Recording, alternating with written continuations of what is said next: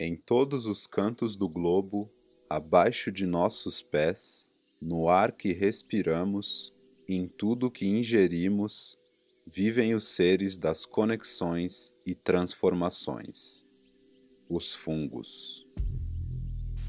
Desde a conexão viva entre raízes de plantas até a transformação da matéria em nova vida, os fungos inspiram pelo seu modo de ser e o momento em que vivemos, único pela confluência de fluxos, clama por uma inteligência como a dos fungos. Uma inteligência capaz de curar corpo e mente. Uma inteligência que conecta a vida como conhecemos nesse planeta. Uma inteligência materializada em forma de rede. Esse tipo de inteligência inspira a criação desse podcast. Um podcast com o esporo intencional de não ser o show de ninguém, mas sim uma crescente rede de interações e relações. Qualquer pessoa que se interesse pelo reino Fung e que, movida por esse interesse, tenha um diálogo com outra pessoa, consigo mesma ou, por que não, com um cogumelo, pode gravar esse diálogo e enviá-lo para o mixélio. Ao fazer isso, essa pessoa adiciona ao mixélio uma conexão entre ela mesma e seu interlocutor. Todas essas pessoas e diálogos passam então a habitar uma rede micelar digital interativa. Conforme mais e mais pessoas vão enviando conversas para o mixélio, mais ele cresce, tornando-se um rico mapa de relações dos micofílicos do Brasil. E você também pode fazer parte desse processo.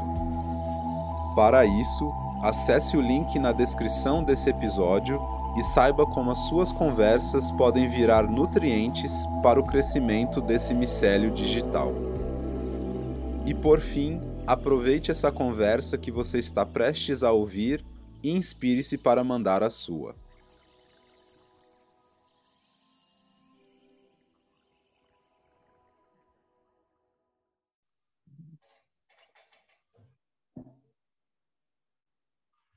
Beleza, então tá gravando aqui essa conversa que é o quarto o quinto episódio do, do Mixélio, esse podcast que tem a, a intenção de é, biomimetizar aí, né, os, os micélios fúngicos e, e trazer isso para um universo de digital e, e ter as conversas entre, entre os, os micofílicos, né, como, como seu alimento, como seu nutriente para crescer, né. E hoje, para falar um pouco sobre esse reino, estou aqui com, com a Mari Drevinski, é, sobrenome polonês que a gente estava falando, né?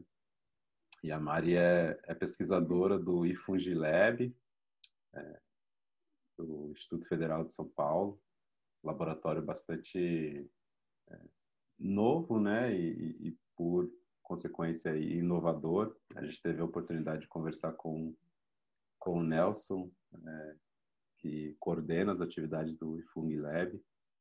Foi bastante bacana de saber como as coisas estão acontecendo por lá. E a Mari está agora fazendo a sua pesquisa. É, eu vou me arriscar, não tenho certeza. Eu acho que é de mestrado, certo, Mari? Lá no IFUNG Lab.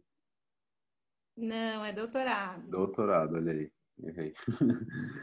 É, e, então, melhor deixar ela falar sobre a pesquisa do que eu, né? E aí já passo a bola para você, Mari, se você quiser também nos contar um pouco é, de onde você vem, da sua trajetória, né? É, eu só vou mencionar aqui que a gente se conheceu presencialmente através do, do Jorge Ferreira, né? Que também é aí co-inicializador do Mixério. A gente fez uma vivência de cogumelos é, em Paraty em que a Mari teve lá como facilitadora também. E foi muito bacana todas as conversas que a gente teve naquela trilha maravilhosa lá, caçando cogumelo. E aí, com certeza, é, naquela, naquela época o Mixel já estava meio que nascendo e eu já tinha certeza de que Maria está presente em algum momento. Então, chegou a hora. então, bem-vinda e obrigado por topar bater esse papo com a gente. Ah, muito obrigada, Danilo, pelo convite, né? Pela criação desse espaço tão incrível. É, eu espero muito também poder fazer outros papos, né? Já estava até aqui pensando hoje outras pessoas que eu acho bem interessante, outros papos interessantes para a gente trazer para essa rede micelial. É, agradeço então o convite. Bom, é, me chamo Mariana, né? Eu sou do interior do Paraná, de uma cidade chamada Guarapuava. E é, eu fiz, então, sou bióloga, né? Fiz minha graduação lá, numa universidade que chama Unicentro, que é a Universidade Centro... É, é, uni, Universidade Estadual do Centro-Oeste do Paraná. E aí depois, então, fui para Floripa e lá na UFSC eu fiz o meu mestrado. E aí agora estou aqui em, em São Paulo desde 2018 é, fazendo então o meu doutorado, onde, junto com o professor Nelson Menoli Júnior, né, como o Danilo já falou, que é o coordenador do Fungilab, é, eu estou desenvolvendo esse meu projeto, então, que é sobre os cogumelos comestíveis é, silvestres, né, que ocorrem naturalmente aqui nas nossas matas, com enfoque principalmente na Mata Atlântica, né, que é onde a gente está, e tenho trabalhado, então, com a diversidade né, desse grupo e também com o potencial de cultivo, né? Então, a gente tem trabalhado um pouco com alguns testes de domesticação, que é a gente tentar, então, trazer esse cogumelo que está crescendo nas nossas matas, né, para a gente tentar produzir ele num laboratório, tentar escalonar uma produção, para talvez um dia trazer esses, esses cogumelos também para o mercado. Então, é nisso que eu estou trabalhando agora, né? Eu estou aí na reta final do meu doutorado e eu sou vinculada também ao Instituto de Botânica, né, aqui de São Paulo, que é onde tem o, o programa de pós-graduação. E é isso, Danila. Eu não sei por onde que eu começo. Tanta coisa para falar. Sim, é, eu imagino. Mas eu fiquei curioso aqui. Qual foi o seu, o seu mestrado lá em Floripa, lá que você estudou lá? É, então, é bom. Então, vou começar pela graduação, Danilo, tá. pode ser? Tá, Na pode graduação, ser. eu fiz iniciação científica no laboratório lá, é, na Unicentro, com a professora Reta, com a professora Rebeca, é, onde a gente estudava é, produção de cogumelo, né? Então, na verdade, o pessoal lá, mais o laboratório, que era do Departamento de Engenharia de Alimentos, eles trabalhavam mais com desenvolvimento de produtos, né? A base de micélio de cogumelo, era isso. É mesmo? E aí olha. a gente entrou no lab, então, Uhum, bem legal. Nossa, os projetos lá são bem incríveis. Hoje o pessoal ainda continua, né? Então, o que eles faziam mais, assim, né, em sua maioria, eles botavam, então, o cogumelo, né, o micélio para crescer em grãos, né, em trigo ou em outros grãos, também em bagaço de fruta, né, uhum. que a gente uhum. tinha parceria com uma empresa de suco, então uhum. a gente pegava bagaço, né, e, e, e botava o cogumelo para crescer ali, depois fazia uma farinha com isso e é, colocava em produtos. Né? Uhum. Então o pessoal desenvolveu lá sorvete, barra de cereal, pães, cookies, né? Era maravilhoso as, as análises sensoriais que a gente tinha que fazer lá, né? Degustar todos esses produtos. Então era mais com isso que o pessoal trabalhava. Também porque estava dentro do departamento de engenharia de alimentos, né? Apesar uhum. que as minhas profs são biólogas também. Mas elas trabalhavam mais nesse sentido. E aí, uma veterana minha, que também estava no lab, ela falou: Não, mas eu queria produzir cogumelo, né? Uhum. E aí, nunca ninguém ali tinha produzido cogumelo, né? O pessoal trabalhava só com micélio. E aí, então, a professora falou: Não, então vamos. Será que a gente consegue? Vamos ver, né? E aí, a gente foi estudar um pouquinho e aí acabou que, que durante a minha graduação, então, eu comecei a estudar os cogumelos comestíveis, mas esses de mercado, né? Uhum. Principalmente eu, eu estudava o shimeji, né? O Pleurotus ostreatus. E aí, uhum. depois que eu me formei, eu sempre tive uma vontade de fazer pós-graduação. E aí comecei a procurar alguns programas, né? Queria continuar estudando os fungos. E aí encontrei é, o Micolab lá na UFSC, em Floripa, é, acabei conversando com a professora Maria Alice, professora Maria Alice Neves, que foi minha orientadora. Me apaixonei por ela, me apaixonei pelo laboratório, né, pela universidade, por uhum. tudo, e aí resolvi ir para lá.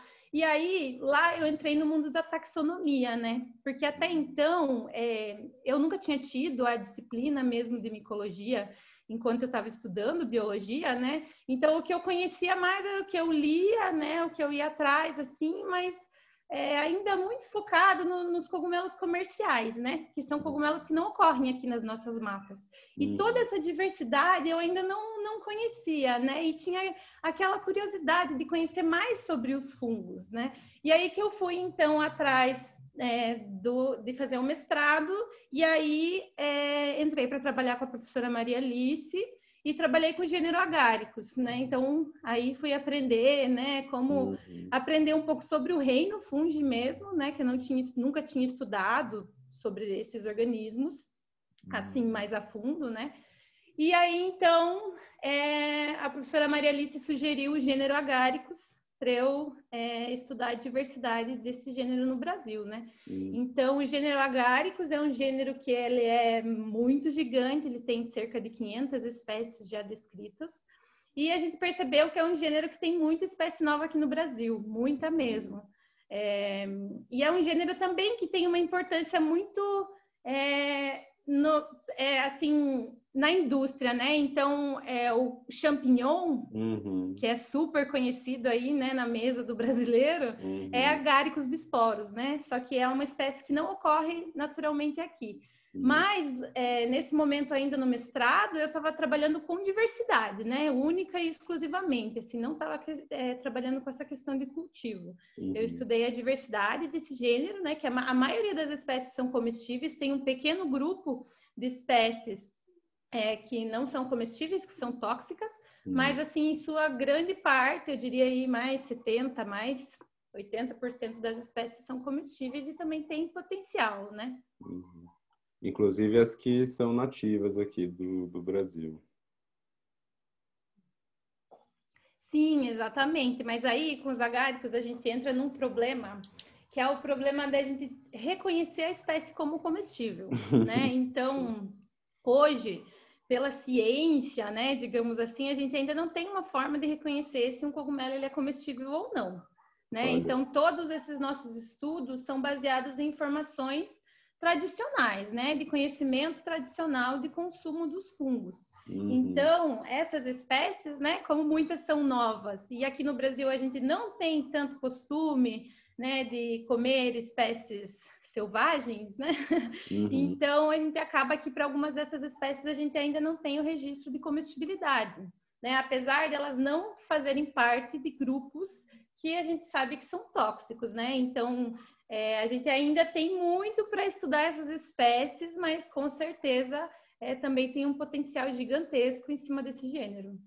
Agora, é curioso você falou, né, que assim, cientificamente a gente não consegue identificar, saber se, é, se o cogumelo é comestível ou tóxico, né? E a gente tem que é, é confiar no, no, no, nos conhecimentos tradicionais, né? Isso é bem, bem interessante, assim, né, de se pensar. E, e, essa é uma coisa que eu sempre fico refletindo também, né? Bom, eu sei de alguns cogumelos silvestres, até né, com o Jorge, lá com você, a gente viu alguns e às uhum. vezes eu acho aqueles que eu tenho certeza absoluta, eu vou lá, né, e me aventuro.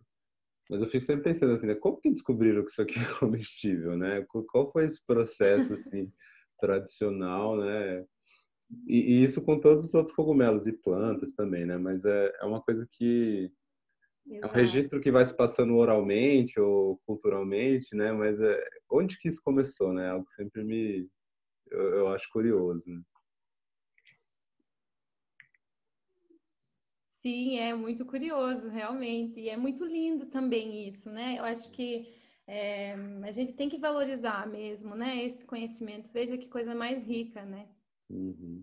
Sim. E, e, se fosse falar cientificamente, sim, é, bom, você já disse que não dá para ter certeza, né? Mas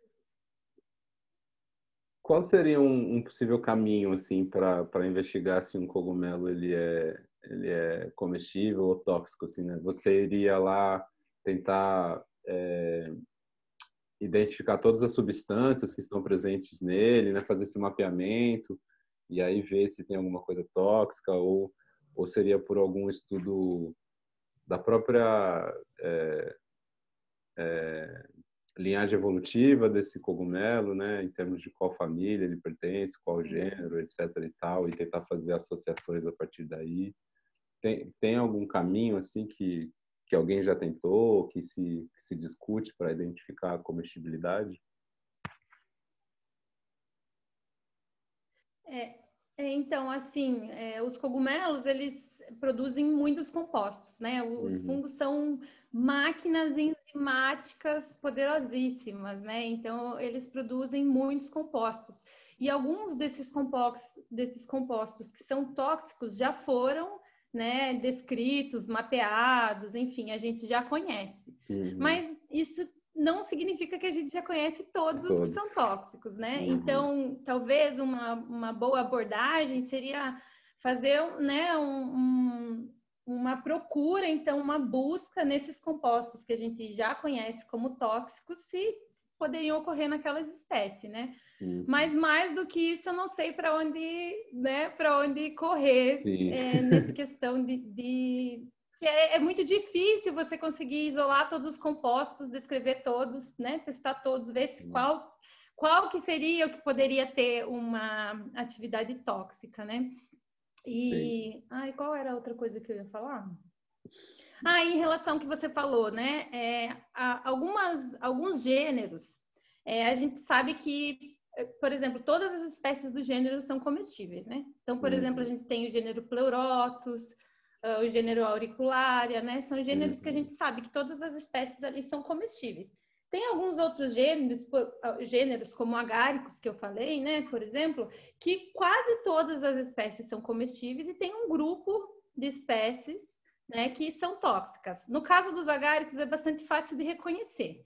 Hum. As espécies que são tóxicas, elas, quando você machuca o cogumelo, né, expõe ele, bate ele, expõe ele ao ar, ela, ele fica amarelo, um amarelo bem forte, e ele tem um cheiro que não é um cheiro agradável, não é um cheiro adocicado de amêndoas, de anis, né, que os agáricos hum. geralmente têm. É um cheiro forte, né, mais de, de um fenol, de uma tintura, uma coisa assim. hum. assim. Então, também é fácil de reconhecer. É, mas existem alguns gêneros, por exemplo, o gênero Amanita, hum. que é um hum. gênero que, dentro do mesmo gênero, existem espécies deliciosas, são super apreciadas. Existem espécies que são tóxicas, que você comer um pedacinho ali vai, vai te fazer muito mal, vai te dar um vômito, uma diarreia aí. E tem espécies que são mortais né? Então, isso tudo dentro do mesmo gênero. Então, às vezes é difícil a gente conseguir é, extrapolar tanto, né? A gente tem que ir tentar, né? Às vezes focar naquele gênero e entender um pouco é, ali, né? Para poder buscar essa informação, né? Mas Sim. assim, o, o, que é mais fácil, né? E, e, o que é mais certo mesmo é esse registro é, tradicional mesmo, né? E, e assim, é, desse registro tradicional, a gente já tem muitas espécies hum, que a hum. gente já reconhece como comestíveis, né? Então, é, também agora com o nosso projeto, né, com o meu projeto de doutorado, o nosso objetivo não era procurar espécies novas, né? Hum. Que aí realmente a gente podia esbarrar nessa questão de, ai, tem certeza que isso é comestível ou não? Né? Então, é, nós estamos trabalhando com espécies que já são espécies conhecidas, é, né? E que a gente já sabe e tem a certeza que elas são comestíveis. Então, a gente está é, partindo desse ponto, assim, do que a gente já conhece como comestível, para tentar, tentar trazer essas espécies é, para o cultivo, né? Uhum. Ah, faz todo sentido, né? E, e, como você disse, já existe uma diversidade muito grande. E aí, então, falando um pouco mais sobre o seu doutorado, você está é, olhando para algum gênero específico ou, ou, são espécies de diferentes gêneros que vocês estão olhando? É, então, é... Bom, para o meu doutorado, a gente resolveu focar um pouco mais nos fungos que são de degradadores de madeira. Hum. Né? No processo de produção de, de, cogumelos, a gente tem uma certa facilidade, né? É um pouco mais fácil você trabalhar com fungos degradadores de madeira do que com fungos que são saprófitas, né? Então, os fungos que são degradadores de madeira, eles conseguem degradar um substrato mais bruto, né? Uma madeira forte, hum. dura, né? Um substrato bem, bem, bem difícil de ser degradado. Os fungos que são de solo, eles não conseguem nascer, nascer num, num substrato assim tão bruto. Você precisa de um processo de compostagem maior do substrato para você conseguir cultivar ele. Hum. Então, como a gente estava começando com tudo, a gente resolveu começar né, com os fungos degradadores de madeira. Sim. Então, é, no começo do doutorado, assim, é, no, no, projeto mesmo, a gente não colocou nenhum grupo específico, né? Porque a gente também não sabia o que ia coletar, enfim. A gente deixou aberto fungos de madeira. Aí, no começo, eu comecei a coletar só os fungos de madeira, mas a gente achava tanta coisa linda que a gente não se aguentava. E aí eu comecei a coletar também um pouco de tudo. Uhum. Fungos de madeira, fungos de solo, fungos micorrízicos, né? Então a gente acabou coletando mais coisas. Então, também para fechar essa parte de diversidade do meu projeto, né? Então a gente tem duas grandes grandes áreas que eu estou trabalhando. Uma que é a área de diversidade mesmo e a outra que é a área de produção, né? Uhum. Então, com a área de diversidade, aí eu estou trabalhando com muitas espécies, com muitos gêneros. Aí eu já nem sei mais os números para te falar, uhum. mas assim, eu estou com cerca aí de 30 espécies ou mais, né? Uhum. Nessa área de diversidade que eu tenho trabalhado mais a fundo. Já na, na área de cultivo, é, eu resolvi, a gente teve que focar, né? foi muito difícil escolher, mas a gente acabou é, escolhendo algumas espécies para trabalhar com elas, né? Então, nessa área de cultivo, agora eu estou trabalhando com duas espécies do gênero auricularia, uhum. que é a auricularia córnea e a auricularia fuscosuccinea. Estou uhum. trabalhando com é, uma espécie de letiporos, que é o letiporos gilbertsoni, uhum. e com uma espécie de idinopolíporos, que é o idinopolíporos fimbriatus. Então, para essa parte agora de cultivo, de, de teste de domesticação, eu estou trabalhando com quatro espécies. Legal, legal. E aí você falou um pouquinho né, do, do início do, da sua pesquisa, que teve essa parte da coleta, né? É, conta pra gente como que é um pouco disso. Né? Eu vivenciei um pouco lá, né? Mas de repente quem tá ouvindo não, não sabe muito bem uhum. como é essa coisa de coleta, né? É algo tão bacana, né? Tão gostoso assim, né? um contato totalmente diferente com, com o meio. Sim. Sim, e de você parar para enxergar os fungos, né? É. Então, assim, geralmente quando a gente vai, né, facilitar essas vivências ou mesmo é, na graduação, né, quando a gente dá aula de fungos, sempre assim, a gente vai para o mato, chega no mato, ninguém enxerga nada de fungo, né? uhum. né? Todo mundo enxerga os animais, os pássaros, o verde, né? Mas ninguém enxerga os fungos, né? Porque talvez a gente não tenha sido habituado, né, a olhar para esses organismos. Então, geralmente no primeiro dia do campo, ninguém enxerga nada. Uhum. Aí no segundo, o povo começa a ver, no terceiro dia, todo mundo está achando todos os cogumelos do caminho, né? Então, é um pouco isso de você voltar o olhar né, para procurar os fungos. Então é isso, a gente sai para o mato, né? Então a, aqui a gente tem trabalhado bastante nos parques da Serra do Mar. Aqui, então, geralmente a gente vai em unidades de conservação, em sua maioria é, públicas, né? Então a gente pede as devidas autorizações. Uhum. E vai então para esses parques estaduais, parques nacionais, fazer essas coletas. A gente faz é, as trilhas, né? Vai entrando um pouco, outro ali no meio do mato. Geralmente a gente não faz trilhas tão extensas, a gente faz trilhas mais curtas, mas revira mais o mato, né? Então vai procurando no chão, nos troncos, é, onde estão crescendo os cogumelos. Então a gente coleta quando acha um cogumelo, né? A gente tira foto, que é bastante importante para o nosso trabalho, né? A foto uhum. enquanto o material ainda está fresco, porque os cogumelos são maravilhosos quando eles estão, né, é, frescos ainda e depois quando a gente desidrata eles perdem muito, né? Então uhum. eles são basicamente água, né? Cerca de 90% do corpo do cogumelo é água. Uhum. Então é, a gente coleta eles, fotografa eles enquanto eles estão frescos depois, geralmente, a gente coloca em caixinhas, é, assim, que, com divisórias, né? Essas de às vezes organizar material de costura, material de, né, de, de ferramenta. Então, geralmente a gente vai com essas caixinhas é, coloca os cogumelos na caixinha e depois, então, quando a gente chega no lab, a gente faz né, todo o processo de descrição macroscópica, né? Então, anota o tamanho, as características, as cores, porque essas características acabam se perdendo no processo de desidratação. É, bom, nós como estamos trabalhando né, com o processo de domesticação, então para nós não adianta ter só o cogumelo. Né? Então, a gente também precisa ter esse cogumelo vivo na placa de Petri, hum. que esse é um outro processo que também é muito delicado, que a gente faz ainda em campo. Então, aquele dia lá na, na Vivente, a gente acabou não fazendo isso, né, Danilo? Sim, também o, objetivo era outro, né? É. Mas nas nossas coletas, então, depois, o, é, depois que a gente coleta, né, e faz essas descrições macroscópicas, então a gente abre isso tudo na esterilidade, né? Então, num ambiente fechado, se possível, com lamparina. É, a gente leva para o meio, para o campo, meio de cultura, né? Então, em plaquinhas de Petri, um, que é uma gelatininha ali, né? Uma uhum. gelatininha com, com nutrientes para o cogumelo crescer. Uhum. E aí, ali próximo à chama, então a gente abre o cogumelo, tira um pedacinho lá de dentro, que teoricamente está estéreo, né? Não está contaminado, tira um hum. pedacinho lá de dentro e coloca para crescer na placa de Petri. Né? E aí torce para que o fungo colabore, para que não contamine, para que cresça. Né? Então, aí depois desse processo de isolamento é, na placa de Petri, a gente desidrata esse fungo em desidratadores de fruta ou também no sol, às vezes quando não tem recurso, né?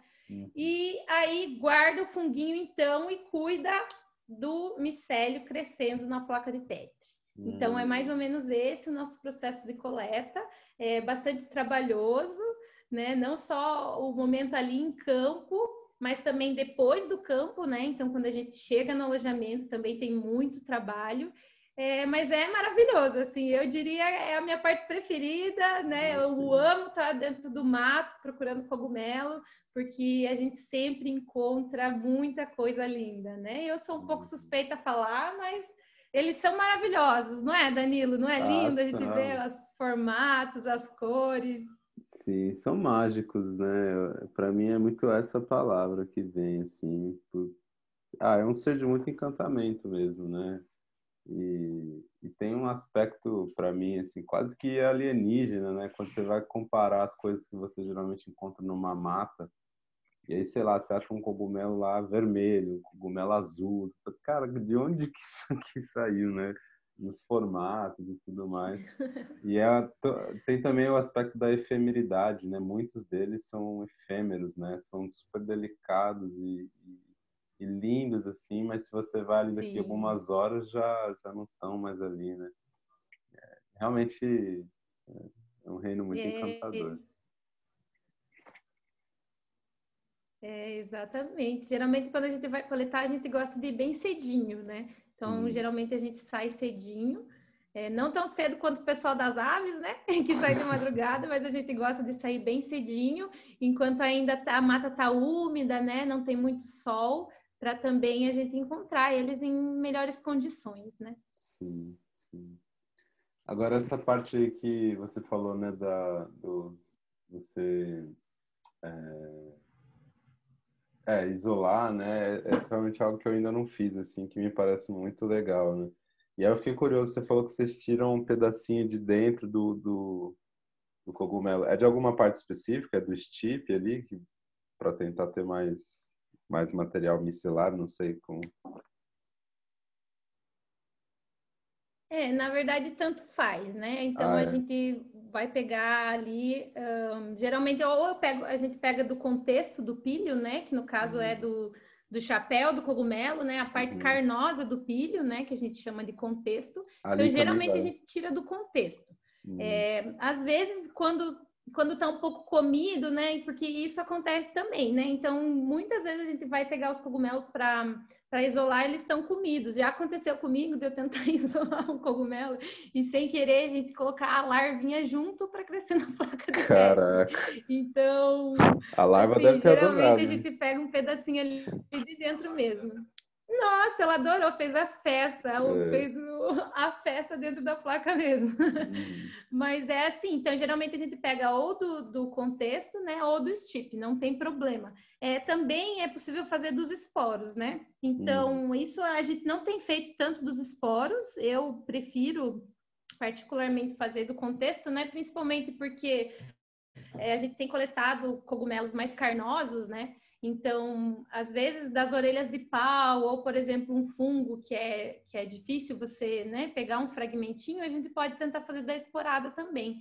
Então, uhum. a gente deixa o funguinho em cima de uma lâmina, né, dessas de microscópio estéreo, que a gente leva estéreo para o campo, uhum. e deixa ali o fungo com a parte que produz esporos, né, ali voltado para a lâmina, faz uma câmera úmida e espera esporular, né? Aí depois a gente traz faz no campo, pode trazer para o laboratório também, e dos esporos é, coloca na plaquinha de Petri ali é, para crescer. Também pode ser feito assim. E é um processo que, enfim, todo, todo mundo pode fazer, né? Você consegue fazer de uma forma caseira também, mas o risco de contaminação é bastante alto, né? Porque é uma, uma parte bem delicada do processo essa, de você tirar é, conseguir isolar, né? Fazer o cogumelo que está ali, é, isolar ele para crescer na uhum. placa de Petri. E os esporos, se você for fazer pelos esporos, também é mais delicado, não é? Já, já, já vi muita gente falando isso, assim, o risco de contágio é maior, acaba sendo, não? É, acaba sendo, e também, assim, é, com esporo é um pouco difícil, porque às vezes ele, ele precisa de condições muito específicas para ele poder uhum. começar a nascer, né? Então, é, eu tenho um, uns amigos aqui do Instituto de Botânica, uns colegas que trabalham com é, fungos que são corticioides, que a gente fala, né? Que são todas, são, é uma mancha na madeira, então eles são totalmente aderidos. Uhum. Então não tem como, não tem nem contexto, não existe contexto para você conseguir Sim. isolar, né? Então você precisa isolar dos esporos. Então eles usam bastante essa técnica e às vezes assim tem esporo que demora um mês para germinar. Né? E tipo, nessa demora de um mês do esporinho ali ainda não foi, a contaminação surge muito antes, né? uhum. né? A contaminação sempre cresce mais rápido Sim. do que o, do que o micélio que a gente quer. Né? Então acaba sendo um processo mais difícil. E a gente tem tido assim um sucesso bastante grande, é, grande isolando a partir do fragmento. Legal, legal. Acho que o meu primeiro teste vai ser a partir do fragmento, então vou, vou fazer isso. E, eu lembro que na vivência você me falou um pouco do, é, do, do, substrato de, de, de, isolamento, né? O que vai ali na, na no, no... Ah, me fugiu o nome agora. Nossa, me fugiu completamente o nome. Isso, a placa. O meio se diz, Danila? É, o meio, o meio de, de, de, de cultivo é, desse, de desse fungo, né? De cultura, isso. Que a gente fala. Uhum. Isso. É, então, geralmente a gente tem utilizado meio que é BDA, que é batata, dextrose e agar, né? Então, uhum. a gente aqui no Lab, como a gente usa bastante, e a gente acaba a, comprando esse meio liofilizado, né? Que a gente fala que é em pozinho. Então a gente compra o meio, tem uma proporção ali de quanto de pó para quanto de água, né? A gente mistura isso, autoclava, verte nas plaquinhas e ok. Mas também se pode fazer esse, esse meio de forma caseira, né? Porque uhum. esse meio é batata, açúcar e agar, que é essa substância que vai deixar o meio sólido. Então Sim. você pode fazer essa mistura, tem aí é, na internet você encontra receitas, né? Que você pode cozinhar batata, depois pega o líquido, mistura com água, com, com aliás, com, com açúcar, né? Com o agar, depois pode verter em vidrinhos e esterilizar na panela de pressão em casa, você pode ter o teu meio pronto. Legal. Então também é possível fazer é, de forma caseira, né? Com batata, açúcar e agar. Ou gelatina, tem gente que usa gelatina incolor também. E funciona. Muito legal. É, eu acho que isso aí é um bom, um bom caminho assim para alguém como alguém como eu, né, que está muito mais no vamos dizer assim no papel de, de curioso ou bom aquilo lá que a gente estava falando, né, de, de cidadão cientista, né, para usar para usar a terminologia aí que o pessoal usa Sim. lá nos Estados Unidos, né? Isso, isso faz muito mais sentido para mim. E acho que essa é alguma coisa, um tópico para a gente conversar um pouquinho também, mas eu, eu queria primeiro conversar mais sobre sua pesquisa aí, né? Que é, você tem olhado aí para esse potencial de cultivo, né? De domesticação dessas espécies. E, bom, eu, eu fico muito uhum. curioso quando é que vai ter alguma publicação, alguma coisa para a gente saber, né? O que, que quais foram os achados aí. Olha, Danilo, em breve. Essa lance das publicações sempre pega no nosso pé, né? Mas em breve aí a gente eh, teremos publicações, né? A gente, é, eu estou com um artigo agora que a gente está escrevendo a muitas mãos, né? Que eu vou dar um spoiler para vocês aqui, que oh. vai ser um artigo realmente muito bonito que a gente está preparando aí, são cerca de 15 pesquisadores de, do norte ao, de norte a sul do Brasil, né? Que bacana. E eu vou qualificar com esse artigo, então espero que até o final desse ano ou no começo do ano que vem esse já esteja publicado, que é o, um artigo de diversidade, né? Então a hum. gente reuniu aí uma galera, é, todos taxonomistas, né? Todos não, a maioria deles taxonomistas, é, para a gente fazer um, uma revisão é, gigantesca, que a gente está trabalhando muito nisso, uhum. é, para a gente ter uma ideia mais ou menos do que a gente sabe sobre a ocorrência de espécies comestíveis aqui no Brasil. Né? Uhum. Então, a gente teve o trabalho de pegar uma lista gigantesca que a gente tem de cerca de 3 mil espécies que são reconhecidas como comestíveis e procurar a ocorrência delas aqui no Brasil. Né? Hum. Então, isso começou com um projeto que ia ser para a Mata Atlântica de São Paulo, e aí a gente resolveu convidar outras pessoas e ampliar né, para fazer um estudo do Brasil. Então, a gente está é, aí com uma lista que ainda não está bem pronta, mas aí mais de 500 espécies já é, registradas né, que, que ocorrem Legal. aqui no Brasil e que, que têm registro de serem comestíveis ou medicinais. É, desse número, né, que é bastante expressivo, a gente não esperava chegar a esse número, é, a gente, claro que não tem certeza de todas essas espécies, né? Então, além da gente estar tá procurando o registro de ocorrência, a gente está sistematizando qual o tipo desse registro. Né? Hum. Então, tem muitas espécies que, por exemplo, só foram listadas uma vez, não tem nenhum voucher associado, né? nenhum material associado, e né, foi listado, então a gente não, não tem nenhuma descrição morfológica da espécie hum. para a gente saber se realmente é essa espécie, né? Então, assim, é, com a nossa curadoria que a gente tem feito de é, ver se realmente tem registro, se tem registro de DNA já, né? Se tem foto do material, se tem descrição completa, né? Ou se é uma descrição só incompleta, se é só uma lista. Então, a gente está chegando num número aí de uma, aproximadamente 300 espécies que a gente tem uma certeza, né? Mais uma certeza, assim, de que ocorrem aqui. Ainda e dessas, assim... a gente tem aí cerca de, o quê? Mais de 30, 40 espécies que têm muito potencial para chegarem no mercado, assim, né? Então, esse é um artigo que a gente pretende publicar em breve. E os outros de domesticação, aí eu primeiro preciso terminar meus experimentos, né? que ainda estão em curso. Então, esses vão demorar um pouquinho mais. Eu acredito que mais é, no final do ano que vem ou no início de, de 23, né? A gente já tem essas coisas publicadas. Então, é, em breve, em breve, uhum. teremos com certeza muitas novidades e a gente espera aí continuar, né? Eu não, porque estou saindo, né? Termino o doutorado, mas aqui o, o, Nelson, né? Como eu falei, que é meu orientador, e outros alunos que estão entrando aqui também no programa de pós-graduação, que também vão continuar trabalhando nessa mesma linha de pesquisa, né? Então, eu diria que para os próximos anos aí a gente vai ter muita novidade é, sobre é, os comestíveis silvestres. Demais, demais. É muito legal, né? Eu fico imaginando assim um futuro próximo em que você vai lá buscar algum cogumelo para consumo e Oiê. Acho que eu caí, né? Mas estou de volta. Eu acho que você caiu. É. A gravação voltou? continuou. É, voltou. Tá, tá indo aí. Então vamos embora, segue o bonde.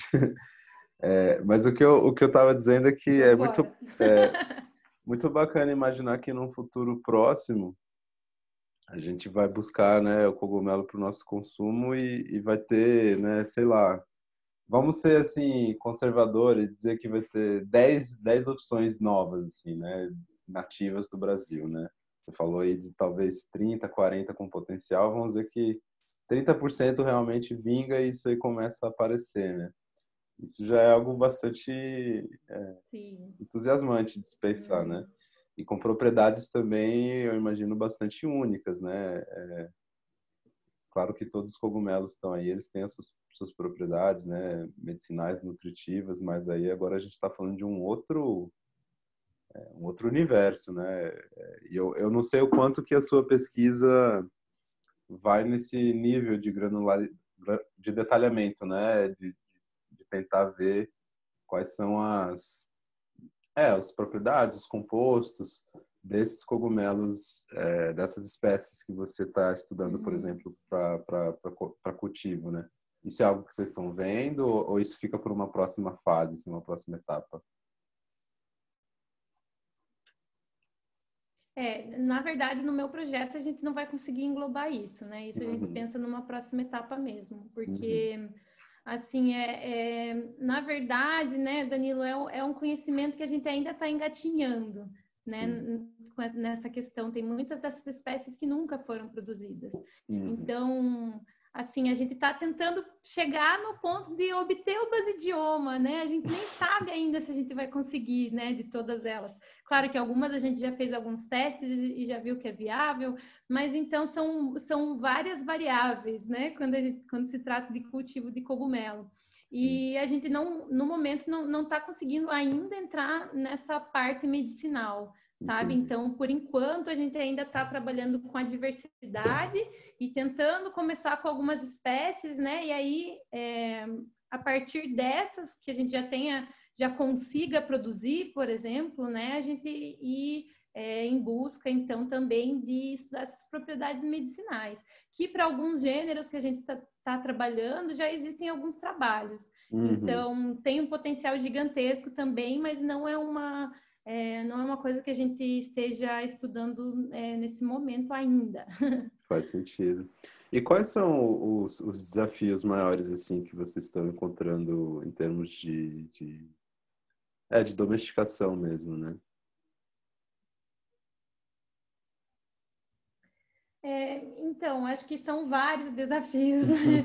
Bom, a pandemia aí, né, falando hum. agora, foi um super desafio que ainda está sendo. Então, é, eu diria que uma coisa muito desafiadora é você manter o micélio, né? Hum. Então, assim, quando eu comecei, falei para vocês que eu comecei a coletar tudo. Teve uma época que eu estava assim com 200 cepas diferentes.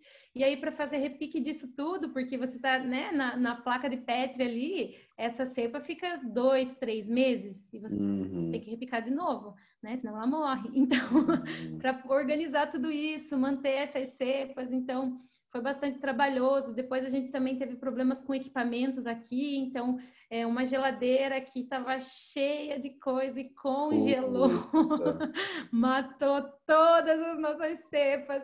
Aí depois veio a pandemia também, que a gente ficou cinco meses sem poder ir para o laboratório, né? Que também a gente acabou perdendo algumas coisas. Então, assim, a gente tem um desafio nesse de, de entender um pouco esse micélio, né? Então, são muitas espécies que, né, cada cepa, cada indivíduo tem as suas particularidades e conseguir trabalhar com várias espécies, vários gêneros, várias cepas é muito desafiador, uhum. né? Porque a gente tem muitas que a gente não conhece nada sobre a espécie ainda, então para saber em qual meio que ela, né, cresce melhor, quanto tempo, como uhum preservar, né? De que forma preservar esse micélio vivo. Então, esses são, são desafios bastante grandes, né? Agora a gente está chegando na parte dos desafios de produção, né? Então, é, é, esse começo do doutorado, meio que na metade, né? Com, a questão da pandemia, que atrasou bastante os meus experimentos, uhum. a gente teve esse desafio maior de, de conseguir trabalhar com um número muito grande de dados. É, então, geralmente, quem é taxonomista acaba escolhendo um grupo para trabalhar, né? Então, eu posso dizer para vocês que eu conheço um pouquinho de agáricos. Uhum. Mas, assim, trabalhar com muitas espécies, com muitos gêneros, são muitos complexos, muitos nomes. Então, a parte taxonômica também é um desafio. Então, eu acho que o desafio maior nosso no momento é o, o volume de coisa que a gente tem é, tentado estudar é, tudo e assim tá, tá tendo que ir afunilando porque senão a gente não consegue. Né? E também a estrutura. Né? Agora a gente está conseguindo melhorar a nossa estrutura, a gente está construindo o nosso laboratório lá no Instituto com um projeto que a gente aprovou com a FESP. Então, os equipamentos estão chegando, a nossa câmara de cultivo está ficando pronta. Então, assim, a gente está feliz e muito máximos realmente, porque assim é, as coisas melhorando, né? Então é, os desafios é, são constantes, né? E agora o nosso desafio está nesse momento continuar os, os experimentos e, e, conseguir trabalhar com, com a produção, né? Conseguir produzir esses cogumelos. E falando um pouquinho, né, que você tinha falado é, da pergunta anterior ainda, uma coisa que a gente pretende fazer, né, depois de, de produzir esses cogumelos nos, nos blocos, é fazer a, a, o estudo da composição centesimal. Então, conhecer um pouquinho sobre né, as propriedades nutricionais mesmo, né? Umidade, ah, cinzas, fibras, é, proteína, né? Então, isso é, são coisas que a gente vai fazer, é, pretende fazer ainda é, com esses cogumelos que a gente chegue a produzir. Ah, legal. Então vai ter esse, esse olhar, assim, da, da, do aspecto nutritivo, vamos dizer assim, né? Desses cogumelos. Isso, exato. A gente pretende começar um pouco com esse aspecto nutritivo, né? E no futuro aí é, investigar também é, outros compostos. Muito bom. E, e, existe aí dentro do escopo do seu projeto ou, ou, de repente da visão de médio e longo prazo do próprio Ifung Leve, existe a intenção de é, de ter um, uma, uma produção que seja para pesquisa mesmo, né, mas de ter uma produção própria dessas espécies é, silvestres ou, ou a ideia é mais é, ter a produção do conhecimento sobre elas, né, ao invés de realmente cultivá-las assim numa escala um pouco maior. É, então, no momento, o nosso interesse mesmo é, é voltado mais para pesquisa, né? uhum. né? Então, é, eu até, né, quando vim aqui para São Paulo, comecei a conversar com o Nelson de qual seria o projeto, eu queria um projeto diferente, né? Eu uhum. queria, só que, né, ainda bem, o Nelson é maravilhoso, né? Ele me ajuda muito, com certeza sempre. E o projeto que eu queria era assim começar em uma cooperativa, né? Eu tinha pensado em trabalhar com os assentados, uhum. é, começar a ensinar eles a, num primeiro momento, né? A produzir mesmo os, os cogumelos é, comerciais que a gente tem e, num segundo momento, passar, então, é, a produzir é, cogumelos nativos, né? Uhum. Essa era a minha vontade. Mas aí eu comecei a falar com o Nelson, o Nelson falou, Mário, mas você está querendo colocar a carreta na frente dos bois. Porque o que, que a gente sabe desses cogumelos nativos? A gente não sabe em que substrato que eles crescem, a gente não sabe a uhum. temperatura que eles gostam. Como, sabe? Ele falou, calma, primeiro vamos estudar, conhecer a diversidade e estudar esses cogumelos, né? Porque como que a gente vai ensinar alguém a produzir alguma coisa que a gente não sabe produzir? eu falei, ai, Nelson, é verdade. e aí, então a gente, né, pensou e construiu o projeto dessa forma. Então, ah, por enquanto, a gente ainda tá assim, como eu falei para você, gatinhando nesse conhecimento, né? Então, uhum é, ainda tem muito é, o que estudar né, dos parâmetros ideais para a gente conhecer essas espécies é, do ponto de vista produtivo, né, e não só do ponto de vista da diversidade, da taxonomia. É, mas então a gente está aí nesse esforço de primeiro tentar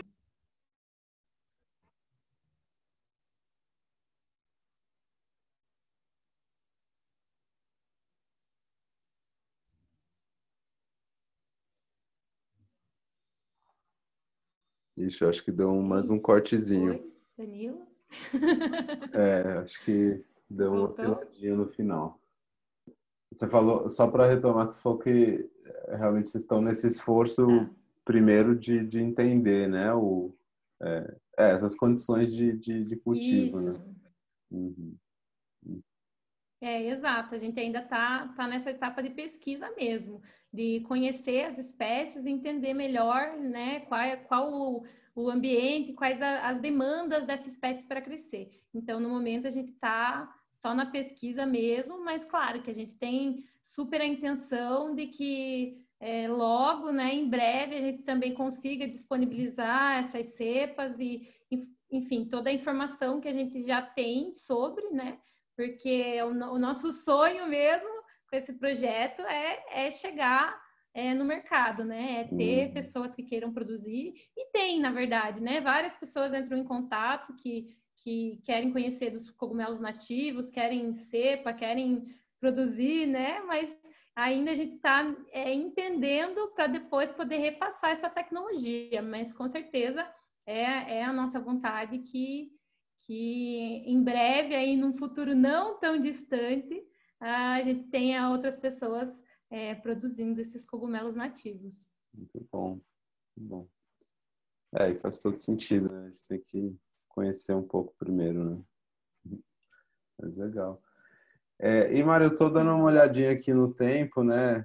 A gente ficar mais ou menos aí dentro de uma hora. É, eu acho que tem mais um assunto aí que vale a pena a gente conversar um pouquinho, é, meio que já trazendo para o encerramento, que é essa questão da, do envolvimento é, de, de, de, de, não cientistas, né? Não sei se essa, essa palavra é boa, essa expressão é boa, mas de, de cidadãos, assim, né? De forma geral, no envolvimento dessas uhum. pessoas, como eu, na, é, eu vou colocar de forma mais abrangente, na cultura micológica, né? Tanto em termos de pesquisa quanto de interesse e, e propriamente dito de, de, consumo, né? É, isso foi algo que a gente falou bastante na vivência aqui e é, é um movimento que, por exemplo, né, nos Estados Unidos a gente vê bem forte, né? Eles chamam isso de citizen science, né? É, que realmente tem a ver com o envolvimento é, das pessoas, é, de forma geral, na produção de conhecimento sobre, no caso, né, os cogumelos e os fungos, de forma geral, né. Eu lembro que a gente até tinha falado, né, de de, de repente aí é, é, fazer alguma tentativa de animar alguma comunidade nesse sentido, né? E eu até vejo, por exemplo, tem uhum. esse grupo de estudo de macrofungos, né, que o Jorge iniciou. Eu acho que ali já tem um embrião disso, né, é, de pessoas interessadas. Ali está uma mistura, né, de, de realmente profissionais, mas também de pessoas que simplesmente gostam do assunto. É...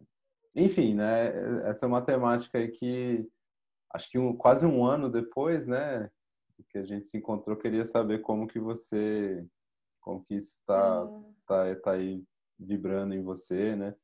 É, e, e, se é algo também a ser que, que, vocês conversam ou não dentro do iFung Lab, né?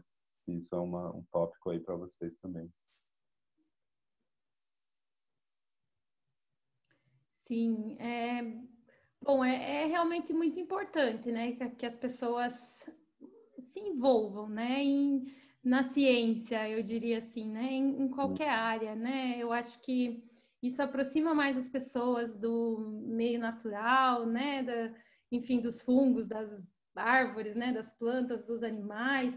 E eu acho que isso traz um pouco mais da nossa consciência como ser nesse planeta, né? Hum. Que às vezes a gente pensa que esse mundo é para nós e que a gente que manda e que a gente que constrói, né? Gente, é. Eu aqui na Babilônia, em São Paulo, né, vejo muito isso, né? Essa selva de pedras. Sim. E é muito interessante, assim, a gente se entender como parte desse meio, né? Como Sim. somos animais, como qualquer outro, né? Claro que com suas diferenças, mas essa aproximação com as pessoas da, do natural, eu acho que é fundamental para a gente mudar o mundo, né? Hum. E, e os cogumelos, eles são mágicos, né? Como você falou, eu também sou suspeita para falar, mas o encantamento que as pessoas têm quando começam a, a observar os fungos, né? É, é, incrível demais, né? As crianças, é. as pessoas de todas as idades, quando mudam a, a chavinha do olhar, né? E veem os fungos. E isso é muito hum. importante. É, a gente, eu né, sempre recebo várias fotos e várias pessoas, né, chegam conversar que são interessadas nos cogumelos.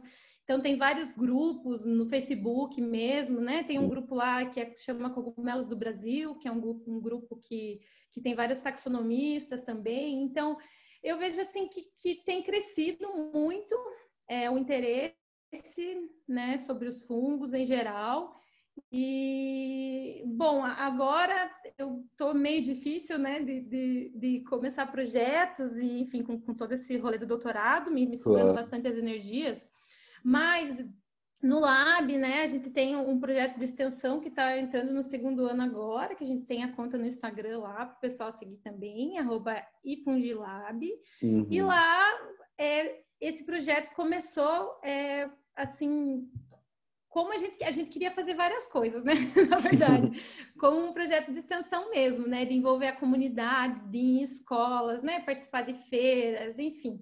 É, chamar a atenção das pessoas é, para os fundos. Mas aí, como a pandemia chegou, a gente acabou restringindo ao Instagram, né? Então, a gente começou a trabalhar mais no Instagram mas a gente pretende, né, agora que as coisas estão, podem ser que melhorem, né, assim que o pessoal conseguir tomar a vacina, que a gente conseguir retomar as atividades, a gente quer fazer, né, algumas algumas incursões a campo aqui pelo estado de São Paulo, enfim, né, outras uhum. vivências, é, para as pessoas conhecerem um pouco, né, e terem um pouco mais de acesso, né, a, a ao, ao, a informação né, sobre os fungos. Então, é muito importante isso, é, eu acho fundamental, queria muito, mas isso é um projeto né, que a gente até começou a conversar lá na vivência mesmo, que ainda não foi para frente, mas é uma coisa que eu quero mesmo, é tentar criar uma, né, uma associação ou né, alguma coisa que a hum. gente possa reunir, então, as pessoas que, que curtem fungos no Brasil, né, que a gente vê que tem muita gente e, assim, a gente tem muitos micólogos, né, formados já, que, que também curtem muito esse lance de extensão.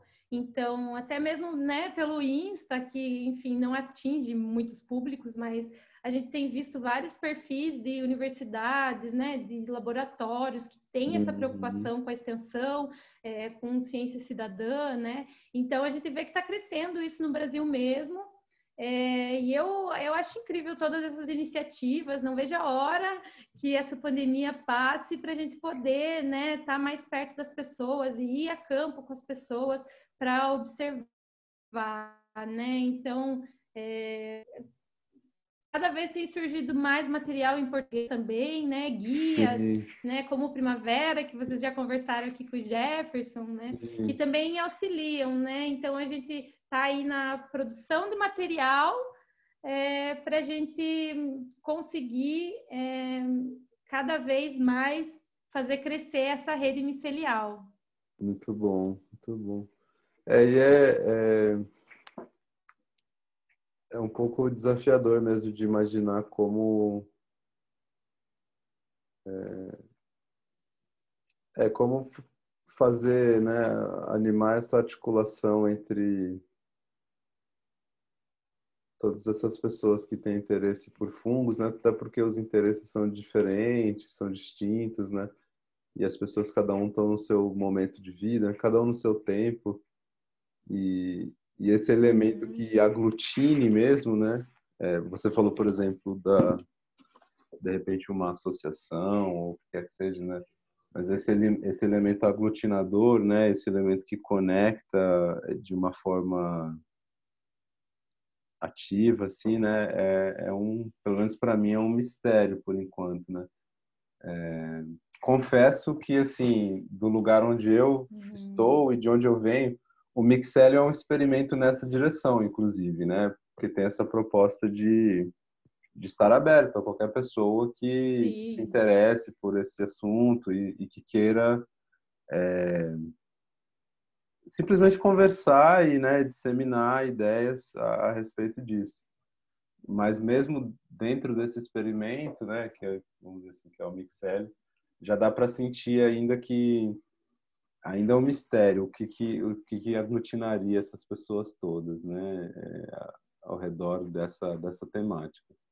Mas eu acho que simplesmente ter conversas como essa que a gente está tendo, né, meio que de brainstorming, de soltar uns esporos aí pelo ar, né, eu acho que a coisa já vai já vai contribuindo para tomar forma, né? De repente alguém escuta isso aqui, tem uma outra ideia, tem uma outra conversa com alguém e alguma coisa sai, né? É, mas eu, eu vejo muito potencial para isso é, se desenvolver mais aqui no Brasil, né? É, primeiro porque a gente não tem tanto uma cultura de participação cidadã na produção de conhecimento, né? Quer dizer, é, uhum. a gente está uhum. produzindo conhecimento a todo tempo, a toda hora, né? Conforme a gente interagindo, mas produção de conhecimento científico, né? Vamos dizer assim, né? a gente ainda tem alguns gaps aí, né?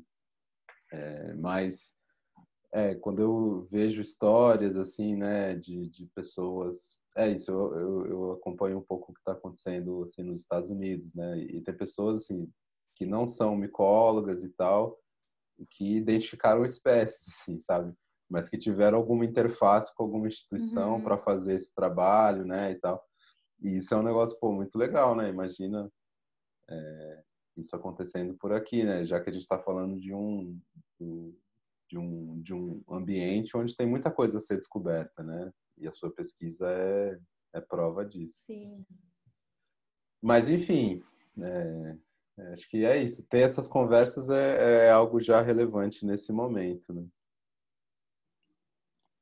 Sim, Danilo, e esse espaço aqui é um espaço incrível, assim, sabe? De realmente a gente tá querendo conectar pessoas, né? Uhum. E porque é esse elemento aglutinador que é o difícil, né? Eu acho que no momento a gente tá meio que assim atirando para todos os lados, né? Porque a gente sabe que né, a gente vive em, em, pequenas bolhas, né? E conseguir é, furar tudo isso às vezes é difícil. Mas eu acho que iniciativas como essa são incríveis para que a gente realmente possa cada vez é, crescer mais nesse sentido, né? O micélio ele está crescendo, tá. mas às vezes ele está crescendo ali no subterrâneo, é. né? Dentro do substrato. A gente ainda não está vendo o cogumelo nascer, é. né? Mas em breve ele nascerá porque o, o micélio está crescendo. Basicamente isso, basicamente isso. Ah, é legal. E aí, conectando algumas coisas, né? Você falou do, do mistério crescendo agora, né? Eu sinto muito isso, assim. Pode ser também que seja só mais uma bolha aí, né? A gente nunca sabe, mas é, conectando isso com, com experimentos mais, é, é, mais abertos, assim, né? No sentido de, de não serem feitos por um cientista formado, né? Que é o meu caso. É, tudo isso que, que a gente falou, né? De como é, de como criar um meio de cultivo e tudo mais. É, isso são coisas que é que eu, eu pretendo iniciar aqui fazer e, e, e, trazer alguns outros elementos que eu não sei se alguém está tá olhando no Brasil dentro de alguma instituição, mas eu sei que pessoas fora estão fazendo de uma maneira também mais experimental, que é, por exemplo, é, o estudo de, de potenciais elétricos, assim, né, que correm por entre um micélio, né, e, e as observações, claro, através de alguns aparelhos uhum. desses potenciais elétricos. E tem gente que na real está fazendo música com isso, né? Tem um, a chama Michael Michael Lyko, é um, é um perfil aí de um cara, é, ele é norte-americano. Ele, que massa. É, ele tem feito música com isso, então, sei lá, ele tem a música do Reich, a música do, do. Assim. que legal! É, é demais. vou procurar, não conheço. Eu vou pôr, eu vou pôr na descrição aqui para quem está ouvindo. E esse tipo de coisa eu tô querendo engatinhar nessa direção, assim, né? Ainda tô meio que numa fase de pesquisa dos instrumentos que eu vou precisar, né? Eu estava ontem uhum. procurando osciloscópio, assim, né? Não sei se eu vou com esse calibre de coisa, né? Mas é uma experimentação que eu tenho muita vontade para entender um pouco mais desse aspecto de é, esse elemento aglutinador, vamos dizer, né, essa conexão viva, né, que os micélios representam, né, e, e essa e a comunicação que vem a partir dessa conexão que eles é, é, eles fornecem a, né, aos ecossistemas naturais, vamos dizer assim. É, então, é, essa é uma, uma coisa aí que é, acho que o próximo cultivo que eu tiver aqui, ainda não sei de qual espécie, mas eu vou tentar plugar alguns eletrodos aí é, para ver o que, que sai é, em termos de, de, de, potencial elétrico, né? E eu não sei, você sabe se tem alguém fazendo isso? Você falou lá do pessoal da Unicentro, né? Que eles é, eles estudam bastante os micélios, mas acho que é uma coisa mais voltada para alimentação. Mas não sei se tem alguém olhando essa coisa é, é, lá é... é, é do eletromagnética, assim, né? Em termos do, do micélio vivo mesmo. Você sabe de alguma coisa? Não sei, Danilo, não sei mesmo te falar. Não conheço ninguém que, tenha traba... que esteja trabalhando com isso aqui no Brasil. Legal. Não sei te dizer. Eu tô precisando de orientação Mas é muito interessante, aí, assim, os fungos, gente. Uhum. É, é, olha, é, não é? Faz umas parcerias, é assim que vai, né? Se alguém tiver Tem ouvindo... tanta coisa para gente estudar, é. não é? Os fungos são tão incríveis, tantas áreas, é é um, um mundo assim para você se aprofundar, gente, vai ter coisa para você pesquisar o resto da vida, não é? Sim, sim. Muita coisa, muita aplicação. É, total, total. Ah, mas maravilha, então, acho que pelo menos da minha parte, acho que o papo era, era esse, sim. Eu acho que eu já me sinto minimamente atualizado aí sobre sua pesquisa.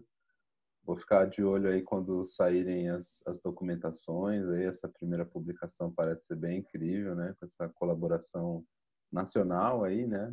Parabéns pela articulação. Uhum. E é, e também estou curioso aí sobre é, sobre o, o, potencial de cultivo dessas espécies. Né? Não sei como como eu vou estar daqui três, quatro, cinco anos aí, que eu acho que é mais ou menos o, o tempo aí desses resultados estarem maduros, mas é, me dá uma vontade aí de dizer para você aí, põe meu nome na lista aí de quem vai receber cepa, porque tem interesse nesse... mas por enquanto só fico aqui acompanhando mesmo.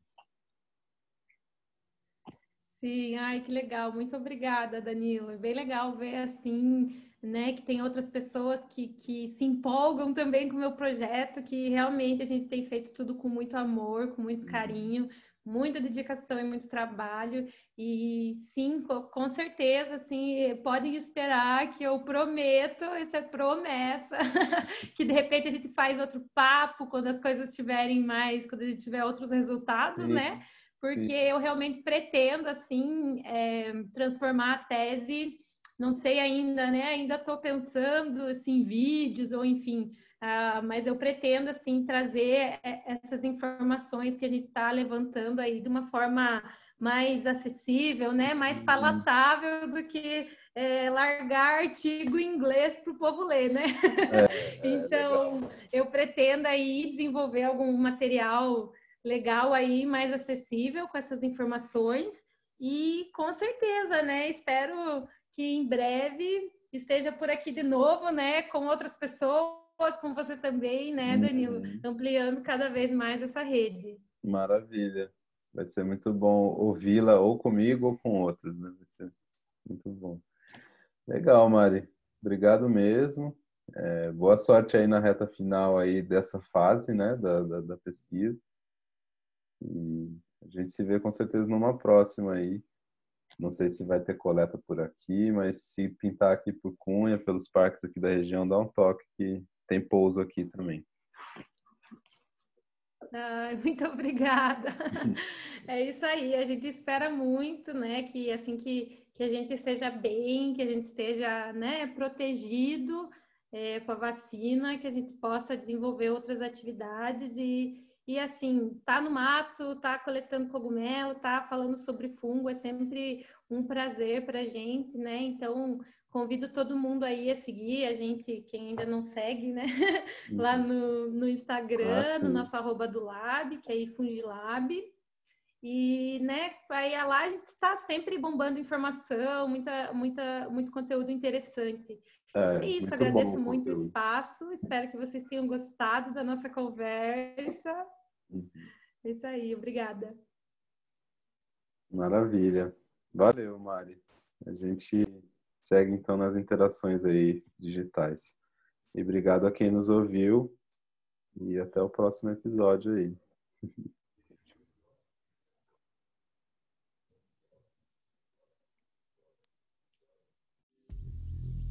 Obrigado por ter escutado essa conversa e agora não deixe de conferir a rede digital interativa do Mixélio, cujo link está na descrição deste episódio. E claro, considere você mesmo gravar alguma conversa sobre o reino Fung e enviá-la ao Mixélio. Ao fazer isso, você passa a habitar um ecossistema que reconhece e valora o envio de nutrientes para o crescimento desse micélio digital. Por exemplo, Jorge Ferreira, uma das maiores referências sobre cogumelos silvestres no Brasil, expressou seu entusiasmo pela proposta de valor do mixélio, oferecendo 10% de desconto em suas incríveis expedições de caça aos cogumelos, para qualquer pessoa que nutre, através de suas conversas, o mixélio.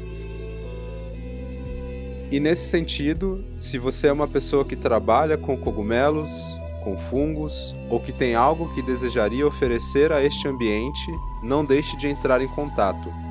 Afinal de contas, esse tipo de incentivo apenas enriquece o solo para o crescimento desse micélio digital.